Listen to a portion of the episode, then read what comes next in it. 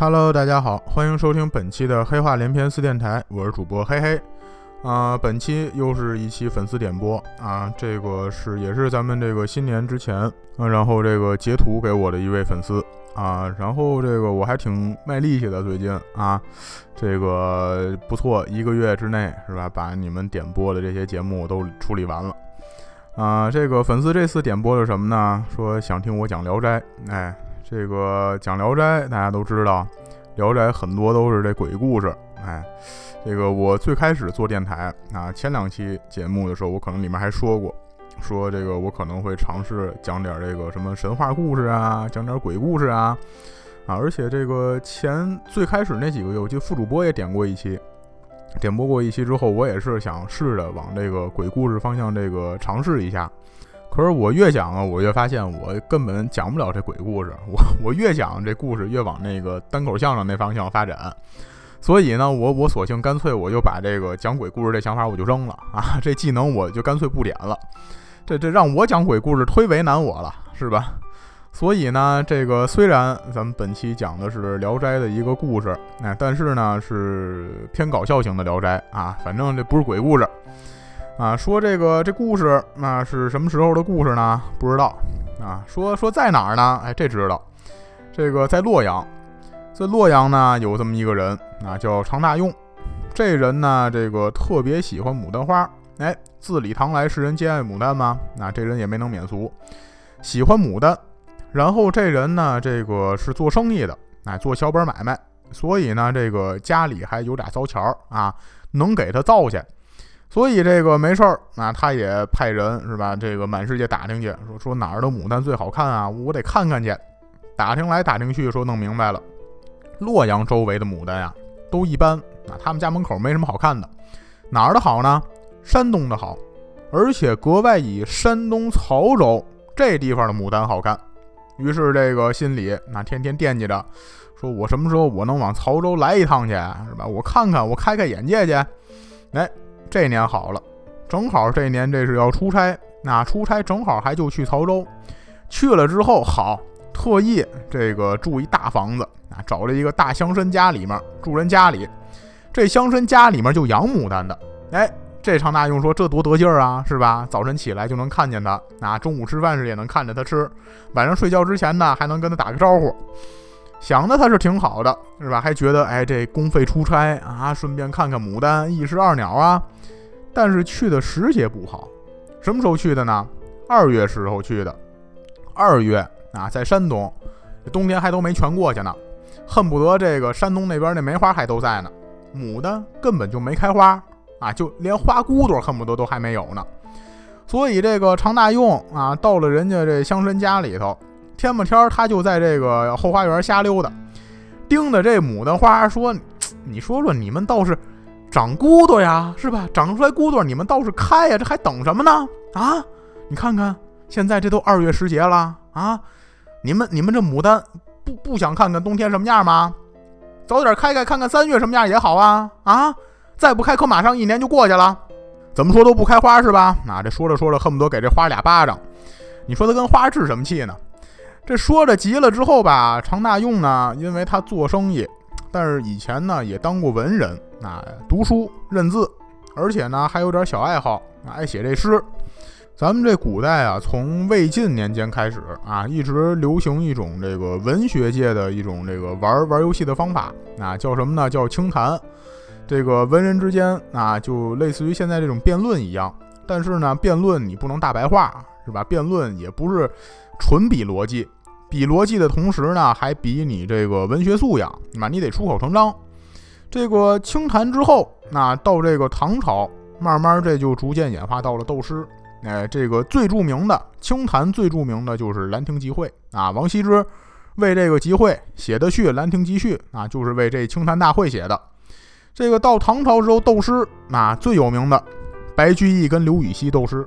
白居易大家都知道是吧？贼能写诗啊。这个中国古代写诗写最多俩人，一个是乾隆，一个就是白居易。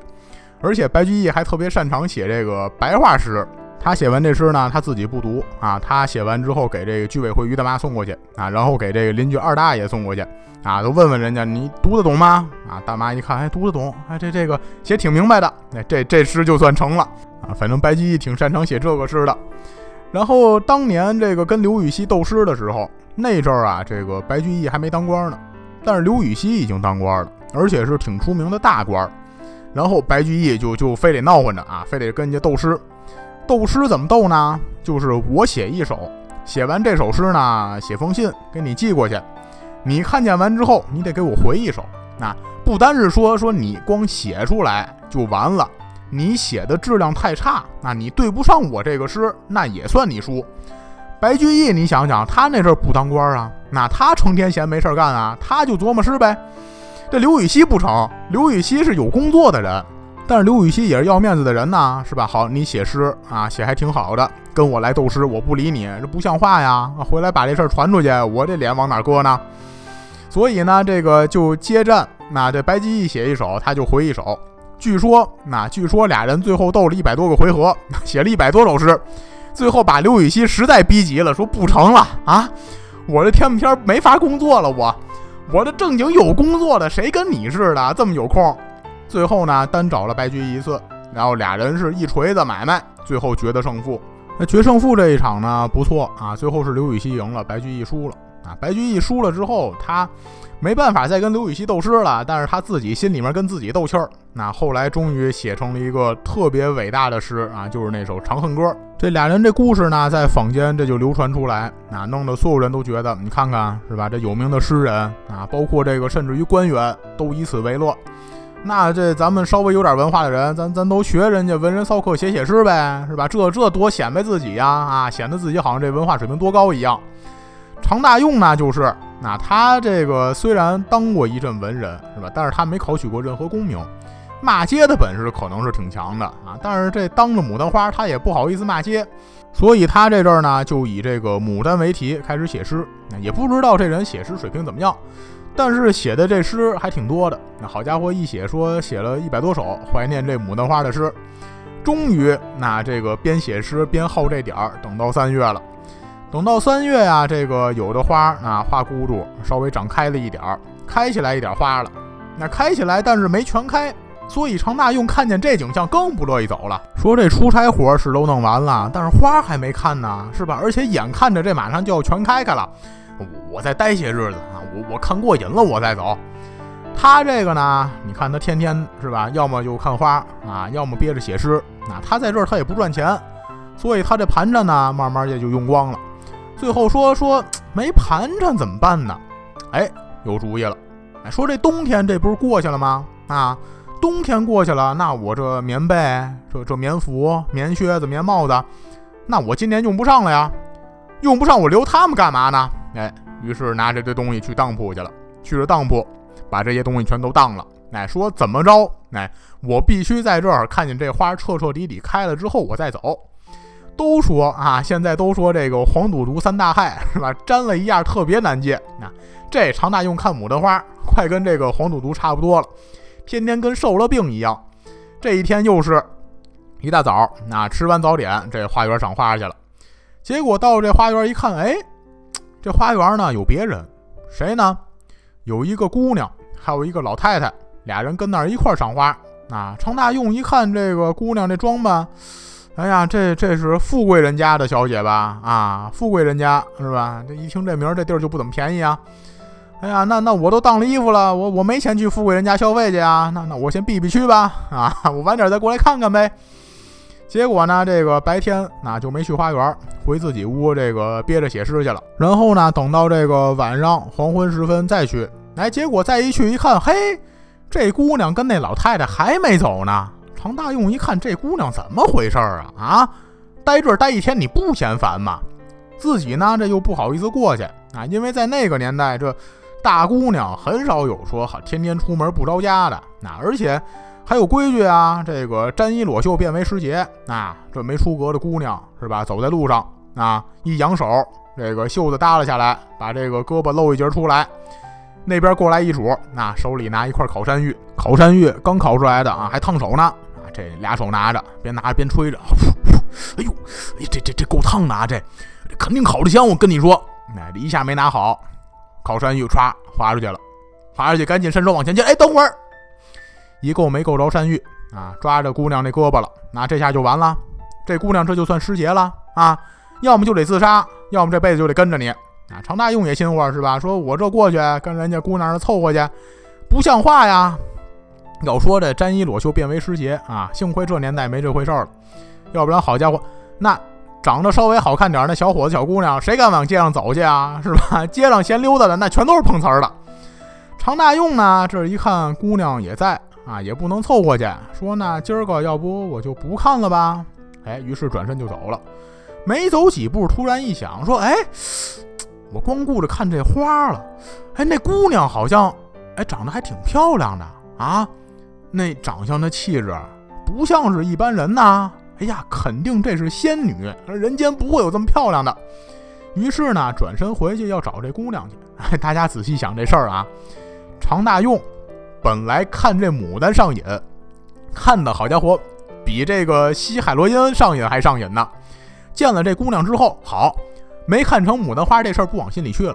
那今儿没吸海洛因这事儿忘了，那你就想想这姑娘得漂亮成什么样。好，这回身找姑娘去，那扒着那个假山石头缝，跟那儿偷着看人家。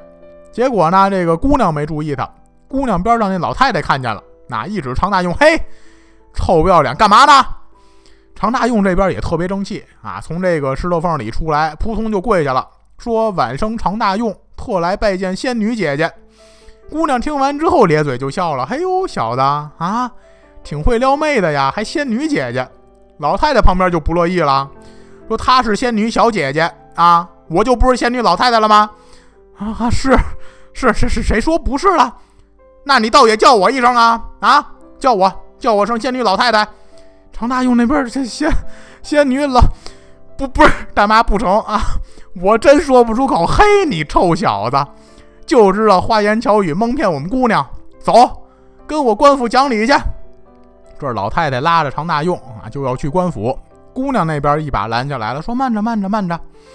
哎呀，老太太，我看这个人呢，也算是忠厚老实的人，那这就饶他一次，让他去吧。”姑娘这儿呢是这么说，那常大用这边呢也就直接走了。但是呢，边走心里面可是给吓得够呛啊！一路走着，一路就跟自己念叨，说：“说坏了，这这事儿要坏呀！啊，你你这阵看是那儿杵着就是一姑娘，一老太太。”但是人家里不可能就这俩女的吧？家里肯定得有主事儿的男的呀！啊，你看这老太太刚才那德行啊，又不是什么省油的灯。回家里好，把这事儿一念叨啊，这姑娘的爸爸啊，要么是兄弟，好过来找我说了这事儿。这这我弄不过他们呀！哎呀，我刚才也是我嘴欠呢，我我不止嘴欠，我眼睛也欠啊！我。我没事瞄人家去干嘛呀？是吧？我我还哎呀，我还跟人说这仙女小姐姐，哎，这这事儿怎么办呢？一路啊，自己就吓唬自己，边走这个边慌，边想呢，腿就越软，越想腿越软啊！这阵儿牡丹花事儿完全忘了啊，早早没这事儿了。好不容易这个腿软着啊，蹭到家里了，搬着自己这腿啊，上床一躺，又想起来这姑娘了，说不过这事儿好啊，就好在这姑娘。好像他没怎么生气，哎，他他还冲我笑呢。对我搭理那老太太干嘛呀？是吧？我刚就应该接着跟这个姑娘再套套近乎。啊，在床上好翻来覆去这一通瞎想，这是又有点害怕，那又有点后悔。最后啊，居然是病倒在床上了，而且一病病三天。好，这到了第四天，那这天稍微好点了。为什么呢？因为这个过了三天，人家那边啊没人过来找去呢。啊，常大用在床上也想这事儿，说那这事儿这就算是过去了呗，是吧？真要想找我算账的话，那还用得着三天吗？早就找过来了，是吧？这城又不是多大点的地儿啊，找我还能找不着吗？这就是人家没往心里头去。这白天呢，这天挺精神的，那人也能下床了。到了晚上啊，又一琢磨，说这人人家为什么没拿我当回事儿呢？对了，准是这姑娘看上我了。哎，我撩他那下，我撩对了。回家之后呢，人家帮我说好话，哎，这事儿才算了的。想到这，又觉得自己吃亏了。说你看都撩上了，我干嘛不要一联系方式呢？是吧？哎呀，这真要了命了，这也找不着他啊！我哪儿还能再见他一面去啊？那结果呢？这个担心那劲儿过去了，思念这劲儿又上来了。那就这么一想，这姑娘好，病又加重了。再过了几天，好，这事儿更严重了。啊，这人呐，在床上整个就不行了，就要死在床上了。到了这个转过来之后的几天晚上，那常大用在这个床上晕晕乎乎的，啊，要睡着又没睡着。这时候，突然有人跟那儿敲门。那常大用这会儿支起来身子，谁呀？外面呢没人说话，还是跟那儿梆梆梆敲门。常大用这勉强站起来，啊，这是谁呀？啊，这么晚还不让人家好好睡觉？这把门一开开，好，外面这人认识，谁呢？就是那天花园里面碰见那老太太。常大用看见，差点一屁股坐地上。哎呦，亲娘啊！啊！您老人家怎么找到我这儿来了？您您这是来了多少人呢？老太太那脸一板，什么多少人呢？就我一个啊，就您一个。哎呀，这倒也是啊，就我现在这状态，您一个也能治了我了。哎呀，您这个这么大老远过来，您有什么指教啊？哎，指教倒谈不上啊，我特意奉了我家葛金姑娘之命，给你送碗汤药啊。送汤药，哎呀，姑娘怎么知道我病了？少打听这个啊，这跟你有什么关系呀？我告诉你，哎，这个汤药肯定能治你现在这个病。不过呢，这个药有一点不好，就是带一点副作用。哦，还带副作用？还带什么副作用啊？我告诉你，哎，这个药进了你口之后，到了你胃口里，就得在你这个身体里面发生化学反应，哎。然后呢，这得就得变成鹤顶红了，那进到肚子里就能要你的命。常大用这一想，那那您这就是毒药啊啊！您这之前还说这么热闹能治病，那到了我不还落一死吗？老太太一听更生气了，少废话啊！特意这么大老远给你端来这药，你瞧你这话多的，你吃是不吃啊？我我我吃呗啊！常大用一想，反正我不吃啊，我天天想着姑娘，我也是一死。我吃着姑娘亲手给我熬的毒药，死也是死得其所呀。随后从这个老太太手里把药接过来，端起来是一饮而尽。老太太这边呢，送完药走了。常大用觉得呢，这药啊不像是毒药，怎么呢？入口不一般。哎，摸着这个碗端过来的时候，觉得是挺热乎的，但是这药是凉的，而且这药里面呢还有淡淡的香气，那怎么闻着都不像是毒药。然后吃完之后啊，慢慢觉得这是肺腑通畅、神清气爽。哎，当晚上再好好睡了一觉，第二天起来，觉得这一身病全都好了。哎，这药还真是治病的良药。常大用这一面高兴啊，另一面也稍微有点气啊，说这老太太也够气人的，是吧？昨儿晚上还还跟我说什么副作用啊，什么喝下去等于鹤顶红，全蒙我的。哎呀，哎呀，那感情这姑娘是好人呐啊！哎呀，那我这病既然好了，我出去转转去吧。那转去哪儿呢？那还去花园转呗。转是转，那说是去花园，但是呢，不是为了看牡丹花去的。那常大用也想明白了，那破玩意儿，那有什么可看的？去到花园，专门找这个姑娘曾经站过或者是坐过的地方。那他冲那儿磕头去。旁边人看见都纳闷儿，是吧？说，嘿，这给假山磕哪门子头啊？啊，另一个说，哎，可能他祖上让山压死的。哦，他祖上孙悟空啊，你真有意思，还山压死的，这这中了邪了，这是，可不是中了邪了吗？啊，给假山磕头，好，比看牡丹花还来劲儿。这一天呢，照例，那这又要去给姑娘坐过地方磕头去。走到了这个一片树林子里头，哎，结果今天好了，突然看见姑娘本人了，而且这儿就姑娘一人。啊，周围没有那老太太了，可把常大用美坏了。好，我对着石头啊磕了这么些日子，总算磕到头了，这可算看见亲人了。过去帮帮帮，给姑娘也磕了几个。姑娘呢，这凑近了，给她拉起来。程大用就觉得，哎呀，姑娘这手，哎呦，那叫一个软呐，那叫一滑呀，哎呀，整个人都快酥了。正想在这儿跟这个姑娘说几句贴心话，哎，就听见那边啊，老太太又过来了。姑娘也赶紧说：“说你呀，你赶紧走，不能让她看见。你先去这个假山后面躲着去。今儿晚上呢，你就从这儿开始啊，继续往南面走。继续往南走，就会看见一处庭院。到了这处庭院啊，你别走正门啊，你也别敲后门，你在这个墙旁边啊，你能看见梯子，你搭梯子翻墙进来，四面都是红色窗的那屋，那就是我的卧房了。啊，晚上记得过来找我。说完呢，姑娘就走了。常大用这天晚上，那当然是一约而至啊啊！爬了梯子，翻了墙，上了房，进了屋里头。就看见姑娘一个人啊，坐在这个桌子前头啊，好像跟那儿想什么事儿一样。常大用这边呢，推门而进，姑娘噌一下站起来了，看见是常大用，哎，这脸立刻就红了啊。常大用是吧？听着前面啊，你觉得他好像还是一老实人啊，实际上呢，满嘴仁义道德，一肚子男盗女娼。开始挺正经的，跟这儿还跟姑娘作个揖，还跟那儿说说，哎呀，我这。一直觉得我命不好，哎呀，但是没想到今天居然啊还能和天仙姐姐同处一室，哎呀，这真是三生有幸啊！说完之后呢，也没等姑娘回答，一把上去就抱人家去。姑娘这也吓一跳，你干嘛呀？常大用那来来不及了，快点吧！姑娘什么来不及了？你你干嘛？哎，常大用这边呢，拽着姑娘就往床上走。那俩人这正拽着呢，就听见这个门外又有人的脚步声。姑娘这边呢，一推常大用，说说不成了啊，这个是我妹妹玉板来了，你你，哎呀，这来不及，你哪儿你你快点床底下躲着去。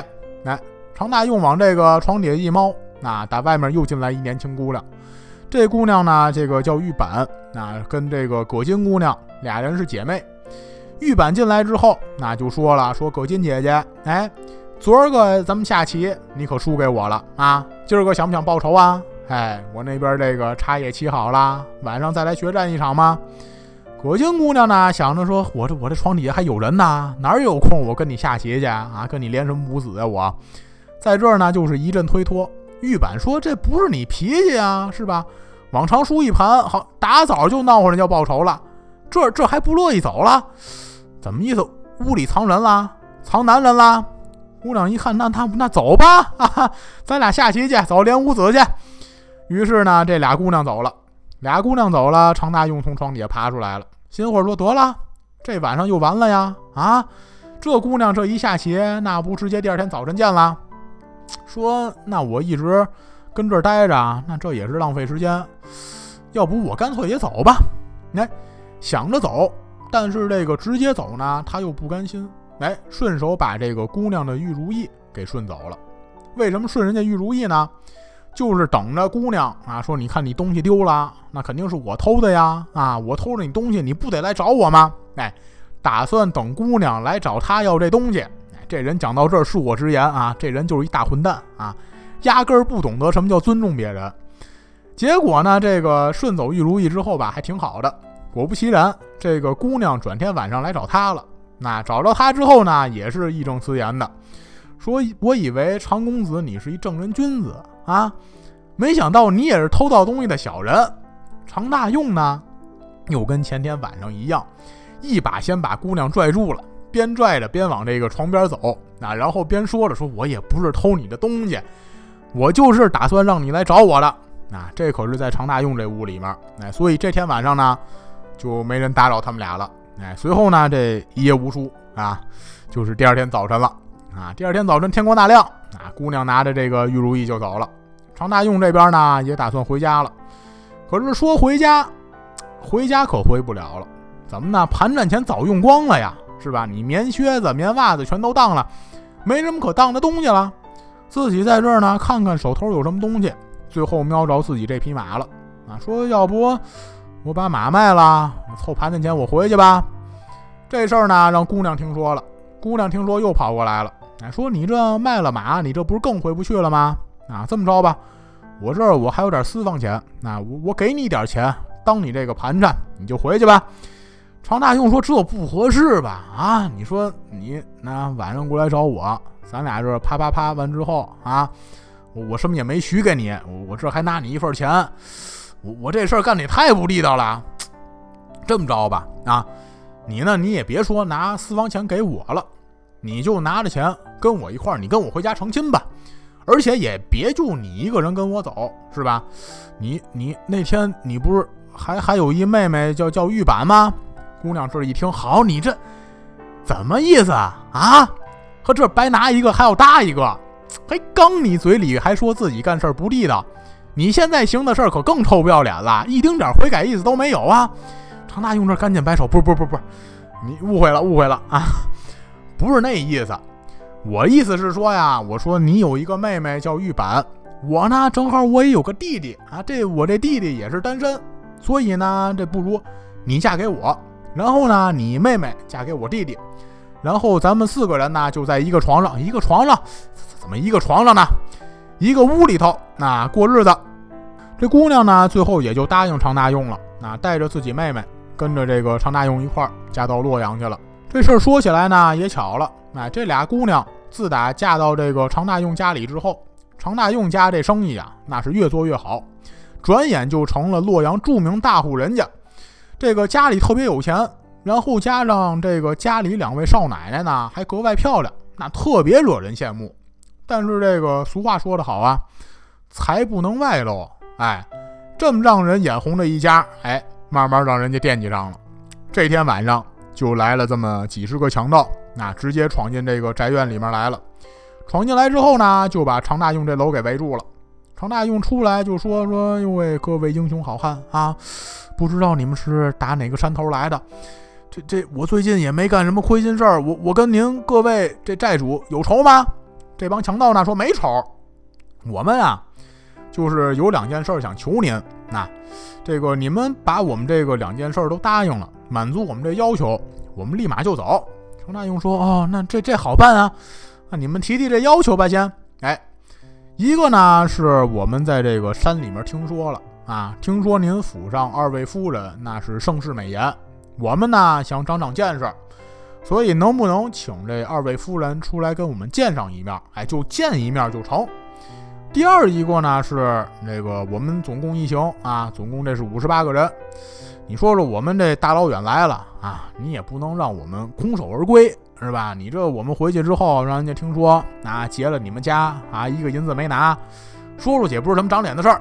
所以你们多少得给我们点路费，哎，这个钱呢也不用给太多，是吧？咱都好朋友，就一人五百两金子吧，啊，我们也不多要。这两件事办成了，我们立马就走。这个葛金跟玉板俩姑娘在屋里头，啊，听见之后呢，大大方方从屋里面就出来了。这帮强盗见了这俩姑娘之后，好，邪心又起来了，说说不成，啊，这个光见一面我们还不满意。常大用这边还没说话，俩姑娘先说话了。那说你们这帮人呐，也忒不知道好歹了。我们姐妹都是仙人下凡，我们在这凡间呐，我们也不想多惹事儿。哎，刚才你们提这要求，我们屋里头都听见了，我们都能满足你。现在那见面见了，钱也没问题，照样付给你们。好，现在怎么着？又说不满意了，什么意思呀？啊，还想在我们身上多讨点别的吗？这帮强盗呢，还真有点这敬畏之心。一听说，哎呦，这是仙人下凡，一个个顿时也不说话了。啊，在这儿呢，冲着这姑娘拜了几拜，拿了这个金子，直接也就走人了。哎，这帮强盗这真就算不错的啊。平时生活里面，大家可能也遇见过，就这这种人。那说这个碰见狐狸精怎么怎么着了啊？说碰见女鬼怎么怎么着了？那这人说老子不怕，是吧？碰见狐狸精，碰见女鬼，太棒了啊！我直接给他们办了。那次我就看见一个鬼故事，那就讲这故事里面就说说一男的，好，天不怕地不怕啊，说狐狸精我也照办不误。这天认识一漂亮姑娘，那这个跟姑娘勾来搭去的，还挺高兴的。晚上到这个酒店里头，准备啪啪啪的时候，姑娘这说实话了。说那其实我是狐狸精变的，男的那儿直接还脱衣服呢，说那怕什么地了啊？我早我说过，狐狸精照办不误。然后这女的呢就凑过来，小声跟这男的说了一句，说你怎么知道我不是公的狐狸精扮的呢？然后后来就开始跟这男的讲啊，说说其实我们这妖界呀，这个母的狐狸精都特别少了。啊，大部分都是我们这帮公的，闲的没事儿干，我们出来这个恶趣味逗你们这帮凡人的。这边这个葛金跟玉板啊，把这个强盗吓唬走了。常大用那边也纳闷啊，说对呀，啊，这俩姑娘这么漂亮啊，说话还这么有底气，而且娶进门来之后，好，我们家生意越做越好，难不成这二位真是仙女吗？于是派人就去曹州打听去了，说因为这俩姑娘呢都是曹州认识的，而且这俩姑娘琴棋书画样样精通，肯定是大户人家闺女，所以呢就照这大户人家里找找，找了一圈都没找着这样的人家。于是常大用呢实在找不着，回来问这姑娘了。最后这个葛金姑娘才说了实话，说对了啊，其实呢我们都是这个牡丹花的花妖啊，就因为。当初公子在这个曹州啊，这么珍视我们，还给我们写诗，所以呢，我们才这个化为人形，嫁给公子报恩。现在你既然也知道我们是妖精了，那我们也不能待下去了。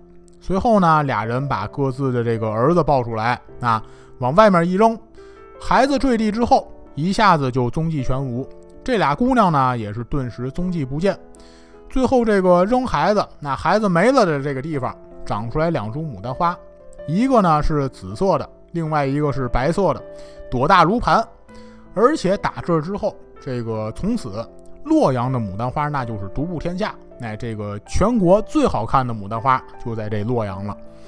故事到这儿呢，这也就算是结束了。那咱们这个本期的黑话连篇呢，也就讲到这里。那感谢大家的收听，希望大家在听完我们的故事之后，都能有更好的心情去面对生活带来的难题。也希望大家继续支持。好，那我们下期节目再见。